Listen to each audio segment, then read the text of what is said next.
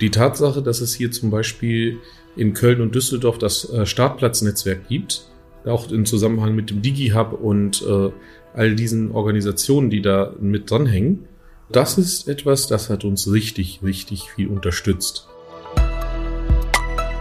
Willkommen zu einer neuen Folge des Neugründerzeit Podcasts. Mein Name ist Fabio Gresis und ich sitze hier heute mit Dr. Dave Silka von Aufmobility und ich bin total gespannt zu hören, was es mit dem treppensteigenden Rollator auf sich hat. Dave, ich freue mich total, dass du heute hier bist. Ja, danke. Ich bin auch glücklich, dass ich hier bin und dass wir heute ein äh, Gespräch haben. Es ist ja doch sehr kurzfristig von uns geplant worden und da freut es mich, dass es geklappt hat. Total. Und wir sind heute so ein bisschen hier, um über dich, über das zu reden, was ihr macht, auf Mobility.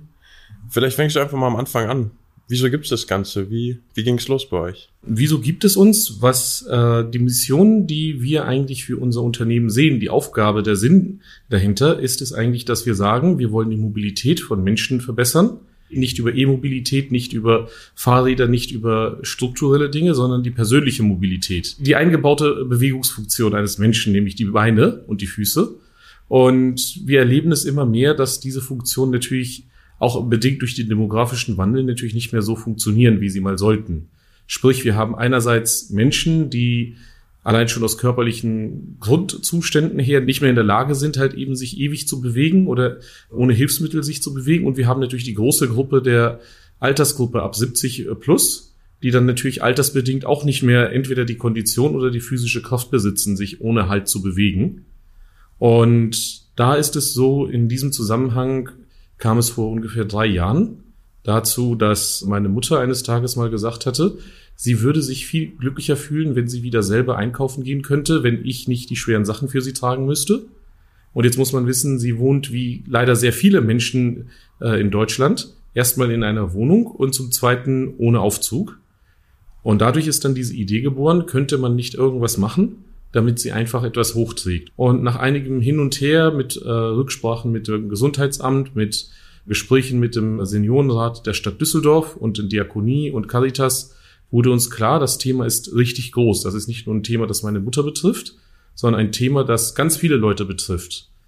Und dadurch haben wir gesagt, dann machen wir halt eben ein Fahrzeug, das man wie einen Rollator benutzen kann, mit dem man Treppen hoch und hinuntersteigen kann, mit denen man in Busse und Straßenbahnen hinein und hinaussteigen kann, indem man auch Hänge und Abhänge äh, befahren kann und gleichzeitig in der Lage ist, tatsächlich auch seine Einkäufe des täglichen Bedarfs zu transportieren. Ihr hattet die Idee oder beziehungsweise habt ein Problem erkannt, dass ihr die ältere Generation unterstützen wollt, weil ihr gesehen habt, dass es gerade beim Einkaufen Probleme gibt. Und wie nah seid ihr jetzt an der Problemlösung selbst? Wir selbst sind relativ weit fortgeschritten. Das heißt, wir sind gerade dabei, den Prototypen aufzubauen. Wir haben kleinere Prototypen in der Vergangenheit gebaut, um zu sehen, ob das Funktionsprinzip funktioniert. Wir wissen, das Funktionsprinzip wird funktionieren. Wir haben relativ viele Fallstricken herausgefunden und aus diesem Gesamtwerk ein Patent für uns erarbeitet. Und daher hoffen wir, dass wir in absehbarer Zeit, sobald äh, wir die nötigen Ressourcen haben, den Prototyp voll aufbauen werden um dann einen Proof of Concept in äh, der Menschheit vorzeigen zu können. Wie sieht denn das mit dem Patent aus? Patent anmelden ist ja, klingt erstmal irgendwie ziemlich cool, würde ich sagen. Ich habe mein eigenes Patent, wir haben unser eigenes Patent. Ja, hätte ich auch gern. Mal gucken, wann der Moment kommt. Was, was heißt das? Was beinhaltet das jetzt, dass ihr dieses Patent habt? Was gibt euch das für Möglichkeiten? Der Vorteil, den wir jetzt haben, dadurch, dass wir ein Patent haben, ist, dass wir diese Technologie für uns geschützt haben.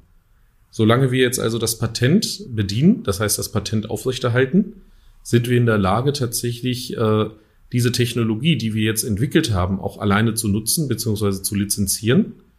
Und tatsächlich können wir durch dieses Patent dafür sorgen, dass andere Wettbewerber ausgeschlossen werden. Mit anderen Worten, wenn man dann einen treppensteigenden Rollator kaufen möchte, wird man wahrscheinlich keine andere Wahl haben, als den bei uns zu kaufen weil jeder, der ein solches Produkt anbietet, vor allem mit einer vergleichbaren Technologie, der macht es nicht legal. Okay, und dann habt ihr auch hier in Düsseldorf angefangen zu gründen direkt? Nee, wir haben nicht direkt gegründet. Wir haben erstmal eine Zeit lang rumexperimentiert, rumgeplant, rumkonstruiert. Und die Gründung kam dann später. Wie lange ist das jetzt ungefähr her, dass ihr offiziell gegründet habt? Also als UG sind wir tatsächlich seit letztes Jahr gegründet und vorher waren wir als GBR unterwegs. Und wie, wie ist diese Reise als Gründer? Zu sagen, ich, ich mache mich jetzt selbstständig. Wie fühlt sich das an? Ich weiß nicht, ob, ich, ob man das verallgemeinern kann. In unserem Fall war es so, es war mit sehr vielen Zweifeln besät. Sprich, ich komme halt eben aus einer Situation, wo man immer angestellt war. Für meinen Partner Robin ist das ähnlich gewesen. Er hat lange gearbeitet, dann hat er angefangen zu studieren. Und dann ist natürlich erstmal auch der große Zweifel, kann man das überhaupt? Weil jedem ist klar, eine Firma besteht nicht nur einfach nur aus dem technischen Können und dem, was man gelernt hat, sondern da kommen ganz viele Sachen dazu, die man neu lernen muss. Dazu kommt hinzu, wenn man äh, zu zweit irgendwo in der Wohnung sitzt, hat man natürlich auch nicht diese Ressourcen. Gibt es da überhaupt für einen Markt? Wie soll man das überhaupt machen? Wir haben sehr viel Zeit dafür verwendet, herauszufinden, wie kommt man eigentlich äh, dazu, dass so eine Idee noch nicht gemacht wurde. Denn als wir die ersten Umfragen hatten, war sofort klar, das ist nichts, was wir zum ersten Mal hören. Wir sind nicht die Ersten, die dieses Problem bemerken. Und trotzdem haben wir keine Lösung gefunden. Und wir haben lange an uns selbst gezweifelt, ob wir da ein Problem übersehen, weshalb es nicht gemacht wird. Gerade dieser Punkt mit den Zweifeln, das ist immer irgendwie was, wo ich eben, wo du so drüber erzählt hast, kann ich auch stark nachvollziehen. Ich glaube, was dann am Ende des Tages immer irgendwie wichtig ist, ist, dass man morgens wieder aufsteht und sagt, ey, wir schaffen das. Wie ist denn die Beziehung zu Robin, die du, hast ja eben gesagt, dass, dass er dein Partner ist? Wie, wie ergänzt ihr euch da oder wie, wie ist dieser Teamgeist, den ihr, den ihr, glaube ich, denke ich mal auch braucht, um das mhm. möglich zu machen? Ja, also das ist ein wichtiger Punkt und tatsächlich ist es so, äh, ich kenne Robin schon sehr, sehr lange. Ich kenne ihn seit den 90er Jahren. Und als wir dann tatsächlich angefangen haben, gemeinschaftlich eine Firma aufzubauen, habe ich ihn komplett neu kennengelernt man lernt einen Menschen doch nochmal ganz anders kennen, wenn man eine Firma aufbaut und wenn man halt eben geschäftlich mit jemandem zu tun hat, egal wie lange man diese Person kennt. Und was halt eben die gemeinschaftliche Arbeit äh, aussieht, ist es eigentlich so, dass wir uns die Arbeit aufgeteilt haben. Ja, das heißt, ich habe mich mehr um die technische Seite gekümmert, mehr um die Finanzen gekümmert, mehr um die Präsentation der ganzen Geschichte und des Unternehmens gekümmert während sich Robin stärker dann auf die Umfragen sich gestürzt hat und mehr auf die technischen Hintergrund der Website und Dinge dieser Art. Aber wir müssen uns natürlich koordinieren, wir müssen auch gemeinsam Entscheidungen treffen. Und für uns hat es sich tatsächlich bewährt, dass wir irgendwann gesagt haben, wir haben jede Woche einen Termin, wo wir alle Entscheidungen, die wir in der vergangenen Woche aufgenommen, äh, gemacht haben, dass wir sie einmal sauber dokumentieren und es dann auch schriftlich fixieren und wir nutzen auch dann jeden Morgen eigentlich auch einen Termin, ähnlich wie man das aus dem, aus dem agilen Umfeld kennt, dass man dann morgens einen Daily Stand-up hat, wo wir dann einmal wirklich durchgehen, äh, was wollen wir machen, was haben wir geschafft. Und was in unserem Fall sehr, sehr wichtig geworden ist, ist auch die Frage, wie fühlen wir uns? Etwas, was vor allem Robin sehr wichtig war, ist, dass man als Mensch halt eben stärker in den Fokus gerückt wird bei der Arbeit. Und das bedeutete, dass wir auch gesagt haben, okay, zu einem Menschen gehören Gefühle und wir müssen diese Gefühle ansprechen. Also würdest du sagen, dass offene Kommunikation bei euch einfach ein wichtiger Punkt ist, das Thema angesprochen werden? Ja, also ich habe das auch schon in der Vergangenheit immer so gesehen und jetzt die letzten Jahre haben eigentlich gezeigt, dass es vielleicht sogar das A und O, dass eine direkte, offene und transparente Kommunikation vorhanden ist.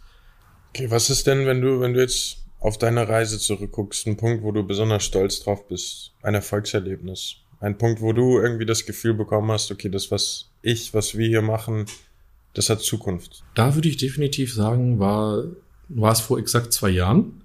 Damals waren wir bei einem Wettbewerb gewesen und ich hatte dann unsere Idee bei diesem Wettbewerb vorne vorgetragen.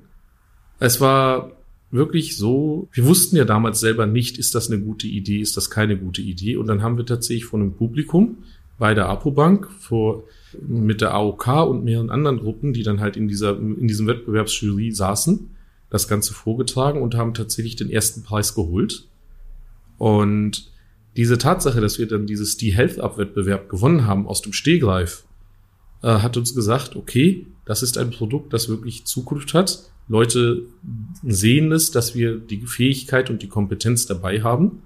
Und das war definitiv ein richtig großes Erfolgserlebnis, wo wir auch gesagt haben, okay, das ist eine Sache, die hat Zukunft und wir wollen uns dann auch mit voller Hingabe um, um dieses Thema kümmern. Ja, da bin ich mal gespannt, wo diese Reise hingeht, mhm. Mensch. Wie sieht es denn mit den schlaflosen Nächten aus, über die wir im Vorgespräch schon gesprochen haben? Die Probleme, die, den Stress, den diese Zeit auch mit sich bringt. Wie, wie gehst du damit am besten um? Es ist anstrengend, es ist durchaus anstrengend, vor allem da halt eben auch nie die Finanzierung dauerhaft heute sicher ist, ist es auch etwas, was einen natürlich abends beschäftigt. Und für mich selber ist es so, dass da sehr viel Sport hilft, auch der Kontakt zu Menschen hilft. Ich bin ohnehin von meiner Natur her jemand, der immer sehr viel Kontakt mit Menschen hatte, also der auch die menschliche Interaktion sehr, sehr liebt. Und das sind halt eben Faktoren, die bei mir helfen, Stress abzubauen. Ich weiß von anderen Gründern, dass sie sagen, für sie ist Yoga die Lösung, dass sie dann Yoga machen. Also das muss irgendwo auch individuell etwas sein, wo man Stress abbauen kann und sich auch ablenken kann von diesen Gedanken. Dann können wir vielleicht, würde ich mal sagen, dass wir an der Stelle nochmal so ein bisschen über die Finanzierung reden. Wie kam denn das Geld zustande, dass ihr sagen konntet, wir legen jetzt einfach mal los? Wie habt ihr euch da über Wasser gehalten, an den Anfang geschafft? Also in der Anfangsphase war es so, dass Robin noch in seinem Studium drin war. Das heißt, er hat gesagt, er, er studiert weiter und macht es nebenbei. Ich hatte damals die Situation, ich bin gerade gekündigt worden. Und das heißt, dieser Phase als es damals losging, habe ich mich weitestgehend noch über Arbeitslosengeld finanziert und die Prototypteile, Dinge dieser Art, die haben wir dann aus dem Ersparten gebaut. Anfangs noch äh, waren die Investitionen klein und nach und nach wurden sie ein bisschen größer. Und dann irgendwann haben wir gesagt, okay, vielleicht könnte man alles beschleunigen, wenn man irgendwo eine Förderung hätte, so dass wir dann eigentlich die Exist-Förderung, äh, das Exist-Gründerstipendium, dass wir da das beantragt hatten, welches wir auch bekommen haben. Okay, und zukünftig, wie kommt ihr da an Geld? Ist es auch wieder Förderung, die ihr versucht in Anspruch zu nehmen? Sind es private Leute? Tatsächlich wollen wir lieber bootstrappen. Also unsere Erfahrung jetzt mit öffentlichen Fördergeldern war nicht so gut. Und wir glauben, dass wir eigentlich besser vorankommen, wenn wir das tatsächlich bootstrappen, bis wir an einem Punkt sind, wo wir auch den Prototyp fertig haben. Was kann man sich als Zuhörer oder Zuhörerin jetzt unter dem Begriff Bootstrappen vorstellen? Bootstrappen heißt in dem Fall, dass man mit eigenen Mitteln, mit den Ressourcen, die man hat, beziehungsweise mit Geld, das man sich selber verdient, damit das Ganze äh, fertigzustellen. Wie sieht denn das aus hier in Düsseldorf für dich? Das Netzwerk, das die Stadt mittlerweile auch bietet, die Startup-Förderung, die Coworking Spaces, die auch gerade das Land hier anbietet. Mhm. Wie sehr würdest du sagen, hat sich das auf deinem Weg bisher unterstützt? Das ist eine richtig große Unterstützung, weil das bedeutet, man ist mit seinem Wissen und seinem Können nicht komplett alleine. Man hat andere Menschen, die in einer ähnlichen Phase gesteckt haben, die Tipps geben können, die Rat geben können. Dazu kommt hinzu, äh, je nachdem, was man zum Beispiel macht. Wir saßen zum Beispiel im Super 7000 hier in Düsseldorf. Da gibt es ein ganz besonderes Beispiel, das ich vielleicht an der Stelle erwähnen möchte. Wir hatten irgendwann diesen Punkt gehabt, wo wir uns gefragt haben, als wir dann Präsentation geschrieben haben, wieso kommt das denn irgendwie nicht gut an oder kommt die Botschaft überhaupt richtig rüber? Und dann haben wir jemanden gefragt, der dort immer sitzt und eigentlich von seinem äh, normalen Beruf her Marketingmensch ist, der uns gesagt hat, Leute, ihr präsentiert euch einfach falsch. Also das war ein richtig großes Erlebnis. Also, aber wenn ich mir heute meine Präsentation vorher und heute anschaue, dann würde ich sagen, äh, das war nochmal ein richtig großer Sprung. Und das ist eine Art Unterstützung, die man so in der Form umsonst nicht bekommen würde, wenn man halt eben nicht ein Netzwerk aufbauen könnte. Was macht denn die richtige Präsentation aus? Um es jetzt ein bisschen zu erklären, will ich nochmal kurz einen Schritt zurück machen. Wie sahen die Präsentationen vorher aus? Oder in welchem Umfeld waren diese Präsentationen? In meinem Fall als Ingenieur war man immer in einem Umfeld, wo man es mit Ingenieuren zu tun hat. Das heißt, wenn man dort Zahlen präsentiert hat, wenn man irgendwelche Diagramme präsentiert hat, dann ist man einfach automatisch davon ausgegangen, dass die Leute die Story dahinter, äh, ohne drüber nachzudenken, einfach verstehen, weil sie einfach Zahlen lesen können, weil sie Grafiken lesen können, weil sie auch mit Fakten und Tatsachen umzugehen, um eine Glaubwürdigkeit zu haben. Und entsprechend sahen solche äh, Präsentationen so aus, oben drei Zentimeter weg, unten drei Zentimeter weg, dazwischen drei, vier Grafiken, dazu Text, Text, in dem halt eben Wörter vorkamen, die vielleicht nicht unbedingt immer die einfachste Wortwahl sind so war das dann aufgebaut. Man hatte also eine schlüssige, rationale, verständliche Erklärung, in der dann äh, die einzelnen Gedankenschritte erkennbar sind.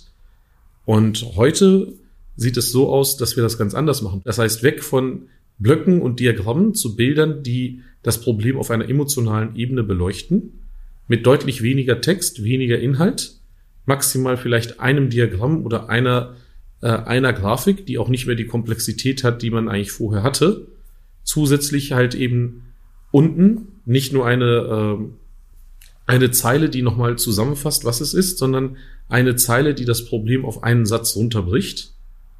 Die alte Form der Präsentation hat immer noch ihre Rechtfertigung, denn wenn man in einem technischen Umfeld, in einem wissenschaftlichen Umfeld unterwegs ist, dann ist es klar, das wollen die Leute weiterhin sehen. Diese Leute sind so gestrickt, sie können das, sie wollen das. Aber es gibt halt nun mal auch die Menschen, die halt eben keine Ingenieure, keine Wissenschaftler sind.